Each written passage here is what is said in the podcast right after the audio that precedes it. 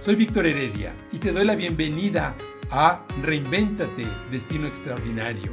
Este es un espacio que busca inspirarnos a reinventarnos, sí, a crear la mejor versión de nosotros mismos a partir de lo mejor de nosotros mismos. Lo primero que es importante que reconozcamos es que estamos actuando todo el tiempo en esta dimensión o en este, en este mundo de karma bumi. Todo el tiempo. O sea, no podemos no actuar. De hecho, en la definición tradicional del yoga, no nos dice detén tu mente, sino nos dice enfoca tu mente. Porque inclusive nuestra mente, que es la que está actuando todo el tiempo, y también nuestro cuerpo físico, nuestro corazón está actuando, estamos respirando, todo el tiempo estamos actuando tenemos una cualidad que nos permite determinar nuestras acciones gracias a nuestro libre albedrío. O sea, nosotros podemos, tenemos la capacidad de decidir. Un animal, una planta, actúa también, pero actúa por instinto, no actúa por libertad propia. Un animal lo podemos condicionar, pero no tiene esa capacidad de poder decidir. Y nosotros sí la tenemos. El primer reto, problema que enfrentamos es que nuestra capacidad de decisión está normalmente condicionada. Hemos sido nos hemos dejado condicionar y entonces actuamos en respuesta con base a la cultura, a la sociedad y hemos perdido la conciencia y nuestro poder de decisión consciente. Y es el poder de decisión consciente, porque ese poder de decisión lo tenemos. Uno de los principios sobre los cuales partimos en nuestra vida. Aquí decimos y recordamos que la esencia del universo es la libertad. Hay mucha gente que dice, no, pues es que yo quisiera ser libre. Eres libre. Todos somos libres, de manera limitada, pero somos libres.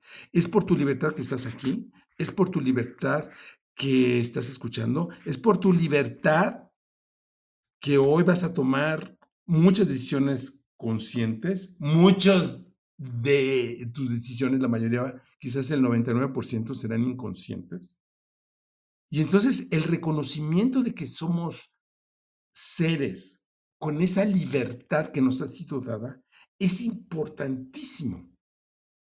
Porque partiendo de ese principio, nos, el verdadero empoderamiento, el verdadero poder personal, consiste en asumir nuestro poder de decisión. Esa es la esencia del liderazgo.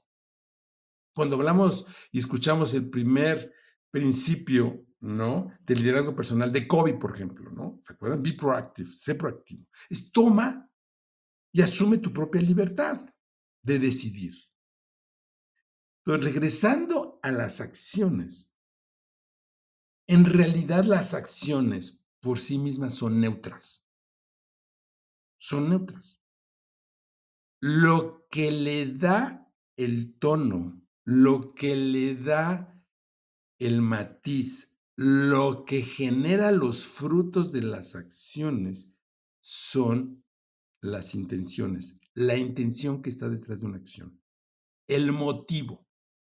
Y es por eso tan importante identificar cuál es la intención detrás de una acción. A lo largo de la historia se han creado varios mecanismos para poder regir y poder ayudar a que el comportamiento de todos los seres humanos en un contexto social tenga un orden. Para eso tenemos leyes. Y también existe ciertas normas morales donde se califica dependiendo del contexto, porque esto ha variado a lo largo de la historia y varía dependiendo de las culturas, si es bueno algo o es malo. Pero en realidad el tema de la moralidad tiene un alto componente cultural. En algunos lugares es aceptado, y bien visto tener muchas esposas, en otro no. Y entonces, ¿qué es bueno o es malo? Hay un cierto relativismo, por decirlo de alguna manera, en cuanto a la perspectiva, en, cuanto a las acciones. A mí por eso me ha gustado mucho el enfoque que tiene el yoga, que es un enfoque de causalidad.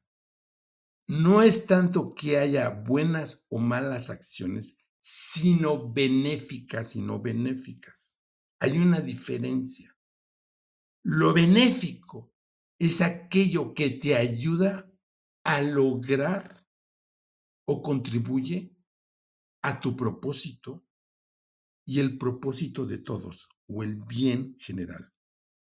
Desde la perspectiva del yoga, la acción correcta es aquella que da los mejores frutos en un momento determinado para ti y para todos en su conjunto.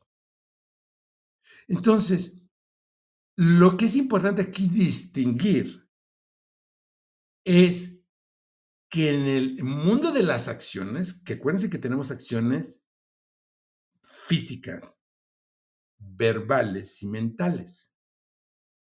Estamos pensando todo el tiempo. Ahorita mientras eh, yo hablo, mientras ustedes escuchan, estamos actuando. Entonces, lo que nos enseña el yoga es cuál es la intención detrás de cada acción. Y la intención normalmente la podemos identificar con una palabra o con un par de palabras. Es una energía. ¿Cuál es tu intención de estar aquí, en esta sala? ¿Cuál es mi intención de estar aquí? Y ese reconocimiento es muy importante, porque los problemas suceden cuando nosotros estamos ante una situación y reaccionamos sin medir las consecuencias. Ese es el tema. El tema es cuando nosotros tomamos una decisión sin ser conscientes de los efectos. Y aquí es donde viene una tensión entre a veces, por ejemplo, el resultado instantáneo y el resultado de largo plazo. Entonces, cuando nosotros tomamos y asumimos nuestro propio poder de decidir a cada momento, entonces podemos lograr un equilibrio entre el bienestar del corto plazo y el bienestar del largo plazo. Voy a poner un ejemplo. Y esto sucede en, todas las áreas de la vida. Con el dinero. ¿Me lo gasto ahorita en algo que me va a satisfacer o hago un ahorro para después hacer una inversión? Tengo que decidir ahí. ¿Qué es lo más benéfico? Entonces, la pregunta tiene que ver con mi intención y qué es lo mejor que va a ser en el largo plazo. Y algo que es muy importante, ¿cómo sé si hice lo correcto? Si soy consciente, primero, ¿cómo me siento?